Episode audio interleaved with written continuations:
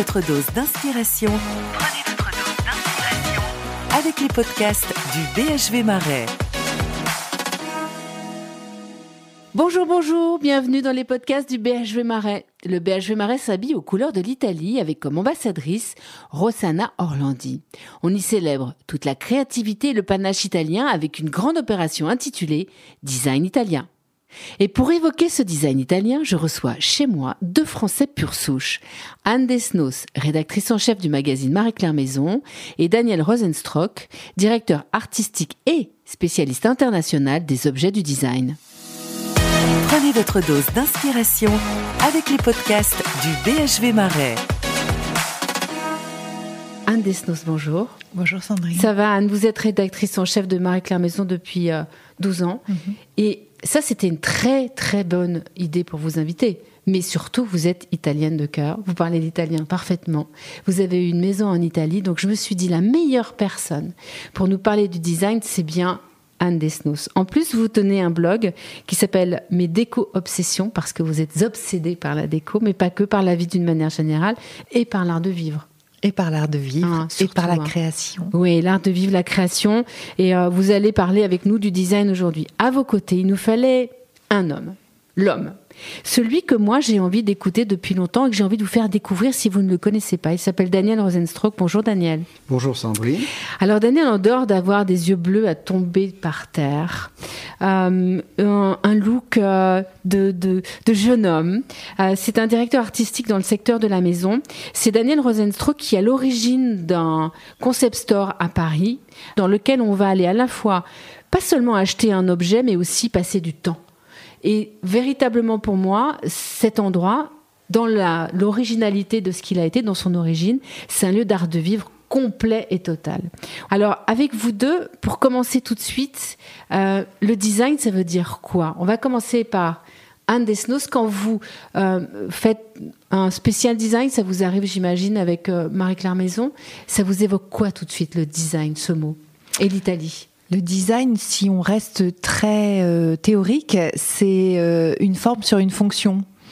Alors ça manque un peu de charme. Non, mais mais non, c'est- c'est la base. Il faut toujours aller à la base. Mais c'est la base. Et puis après, sur, euh, sur cette euh, forme et cette fonction, on peut ajouter de l'émotion, de l'esthétique. de l'esthétique, euh, de une relation à l'objet ou à, la- au- à la pièce de design, au meuble, et, et effectivement tout un art de vivre qui en découle.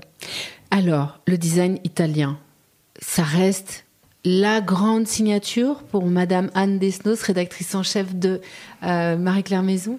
Ça reste une référence, oui, ça reste une référence. euh, euh, Pour vos lectrices, j'imagine. Pour nos lectrices et pour nous, il y a ce qu'on appelle les maestri euh, italiens qui euh, qui ont vraiment Marqué. marqué, qui continuent à marquer, qu'on continue à, à rééditer interminablement, parfois jusqu'à jusqu'à euh, l'écœurement, j'allais dire. C'est presque un peu fort, mais euh, ça peut ça peut être un, peu le cas.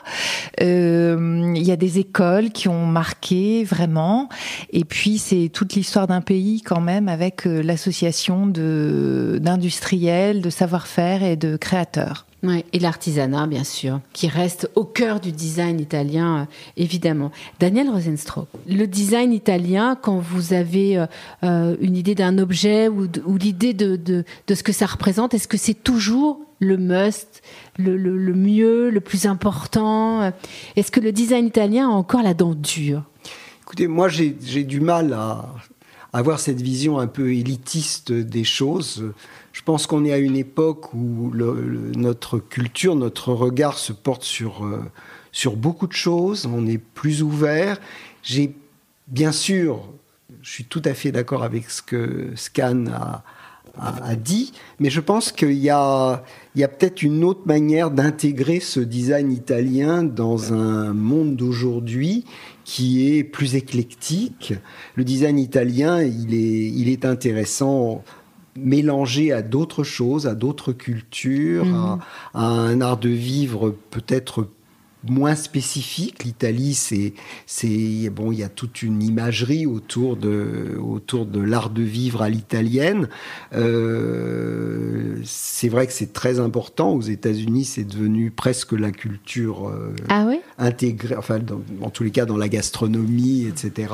Euh, on vit à l'italienne euh, à Ouais. New York. Il y a un quartier même italien. Il y a un quartier, mais il y a aussi Little Italy. Little Italy. Enfin, il y a vraiment toute une manière, on- la, la manière dont, dont les produits italiens sont rent- rentrés dans le dans le quotidien des New-Yorkais, de l'art de vivre américain en général.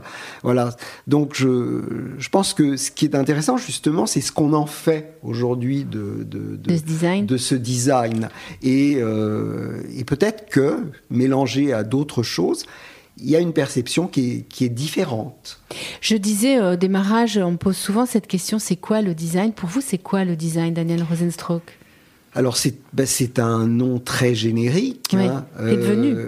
Qui est devenu. Alors, ça va de, de l'essence même de l'objet, le, le- le- le savoir-faire d'un d'un artisan, la forme qui, qui est donnée à un objet par, euh, par la fantaisie, euh, le- la, la créativité d'un art- simple artisan qui n'est pas régi par, euh, par un académisme euh, précis, jusqu'à un côté pervers qui est le- le- le- l'ego d'un designer sur un objet. Ce qui rend pas forcément l'objet esthétique. Ce qui ne le L'ego. rend pas esthétique et surtout ce qui le rend très souvent euh, inutile. Si vous me permettez, je voudrais juste faire un tout petit aparté sur Bien le sûr. design italien, qui en fait n'est pas fait par des designers, hein, ou en tout cas pas, des, pas par des designers italiens. Il n'y a pas de designers italiens, il y a des architectes. Mais beaucoup. Ils ont été formés à l'architecture et euh, comme euh, historiquement ils n'ont pas tous pu s'exprimer à travers l'architecture, ils se sont mis au design aussi par la rencontre avec euh, des industriels qui à la base étaient des, des ateliers euh, artisanaux qui ont su s'industrialiser et c'est vraiment l'histoire profonde de, de l'Italie. C'est vrai dans le design euh, mobilier, c'est vrai aussi dans la mode. Mm. Les grandes marques de mode italiennes sont à la base des petits ateliers euh, avec des savoir-faire, de la fantaisie, de la créativité et qui se sont industrialisés, qui sont devenus des, entreprises euh, importantes. Vous avez raison. D'ailleurs, il y a beaucoup d'édi- d'éditeurs italiens. Ce sont des éditeurs et en fait. Et alors, euh, l'Italie reste un Eldorado pour euh, les designers, euh, nos designers français en particulier, qui rêvent tous d'aller euh, travailler avec des éditeurs italiens et signer. Pourquoi? Pourquoi? Pourquoi? Parce que je pense qu'il y a un état d'esprit différent en Italie. Les Français reproduisent ce qu'ils savent faire, les Italiens vont chercher ce qu'ils savent pas faire. Et il y a plus de, de, de, de volontarisme dans, dans, dans la tentative, il y a plus d'envie de développer. Alors les, les éditeurs français euh, vont me détester euh, quand je dis ça, mais c'est vraiment quand même un état d'esprit très très fort qu'on perçoit.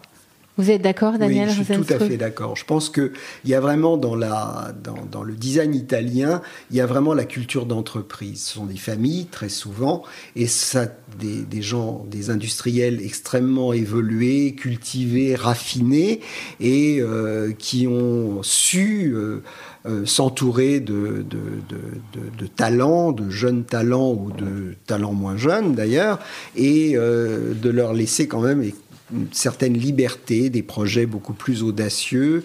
Et c'est pour ça que, évidemment, euh, beaucoup de très bons designers internationaux maintenant sont édités par des grandes marques italiennes. Il y a Venini, je ne citerai que cette grande marque pour euh, le design de verre, euh, ces grandes familles qui ont réussi à éditer et qui éditent encore aujourd'hui les plus grands. A cette petite bagarre entre la France et l'Italie quand même toujours qui persiste. Vous venez de le signaler, les, finalement les designers français rêvent d'être édités en Italie. Et les meilleures le sont, les plus les plus connus le sont.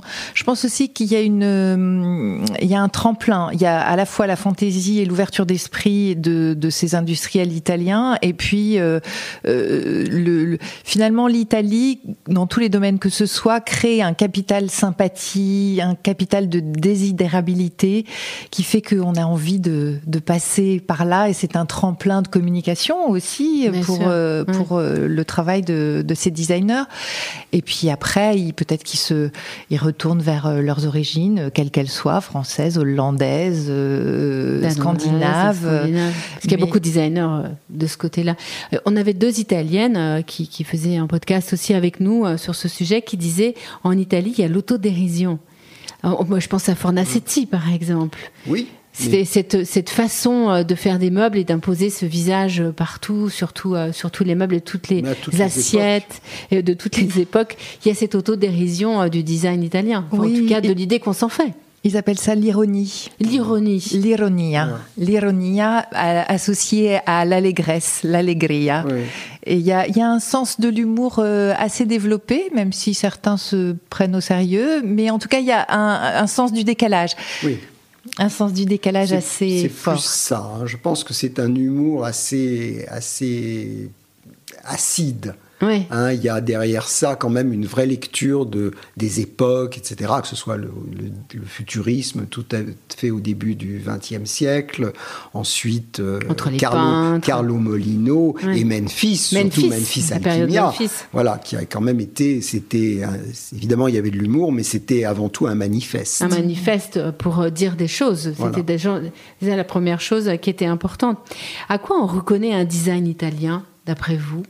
Justement à tout ce qu'on vient de se dire Ou aujourd'hui, il est plus difficile à reconnaître Daniel. Aujourd'hui, je trouve, je pense qu'il est difficile à définir. Parce que quand on pense Memphis, c'est Torres Sosa, c'est tout ça qui Il a été très marquant à des époques successives. Aujourd'hui, je pense qu'il rentre, et, pour moi, c'est positif. Hein.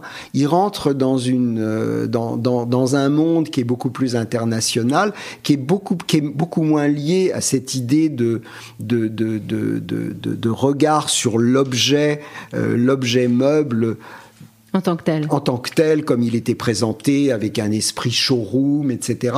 Aujourd'hui, on est enfin rentré dans une forme d'art de vivre, du quotidien, de l'usage, etc. Et d'un seul coup, puisque notre époque est à l'éclectisme, il se mélange. Et ça, voilà, je trouve que c'est intéressant. C'est une bonne nouvelle. Pour moi, c'est très intéressant. Vous, Daniel, la qualité du travail artisanal, vous qui voyagez dans le monde entier, qui avez l'œil et la sélection des objets, aujourd'hui, dans quel endroit dans le monde vous avez été euh, un peu sidéré ou, euh, ou, épaté ou émerveillé par un, artisanat? Ah ben, Je pense qu'il y a quand même des, dans le monde des, des, régions où euh, il y a quand même un degré d'exigence comparable, la Scandinavie par exemple, avec le travail, avec le travail du bois, de l'ébénisterie, etc. C'est quand même formidable et c'est et ça continue encore aujourd'hui vraiment. Donc ça, je trouve que c'est très intéressant. Euh, bon, c'est vrai qu'en Italie, il y a il y a il y a toujours ce degré d'exigence, il y a ces savoir-faire, il y a ces industriels qui qui perpétuent tout ça, qui perdurent. et voilà, donc ça, bien sûr, c'est extrêmement important. Quelle est pour vous la pièce emblématique de design italien aujourd'hui? Moi, il y a des choses qui m'attirent à différentes époques du, design italien. Moi, je pense que ce qui m'intéresse, peut-être, c'est plus euh, des, des, un esprit je pense qu'aujourd'hui, je pense que quelqu'un comme Paola Navon est quelqu'un qui a énormément fait développer, le, on n'a pas parlé d'elle, le design italien. Paola Navon, qu'on aime beaucoup, bien sûr. Anne, quand même, est-ce que vous auriez un, designer italien emblématique ou une époque ou euh, si je vous parle d'Italie, vous avez envie, euh, vous rêvez de quoi? Quelle image, quel objet? Ah, c'est un piège. J'ai du mal à vous répondre. Euh, je suis euh, Daniel euh, dans, son, choix de Paola, qui, Paola Navon, qui propose quelque chose de différent et qui apporte de la fantaisie, qui qui renouvelle euh, le genre, qui a apporté la couleur, qui a apporté du, confort un peu euh, déstructuré, euh, qui est une fabuleuse scénographe. Je pourrais parler aussi à l'inverse de Piero Lissoni, qui est l'architecte de la rigueur, de, de des lignes, et qui a une vision très précise aussi. Donc en fait, je, je rejoins Daniel dans le fait qu'il faut il faut pas suivre forcément une ligne dure, quelle qu'elle soit. L'intérêt, c'est de mélanger, d'associer et de faire euh, quelque chose qui nous ressemble le plus possible. Alors moi, je prendrais Fornacetti.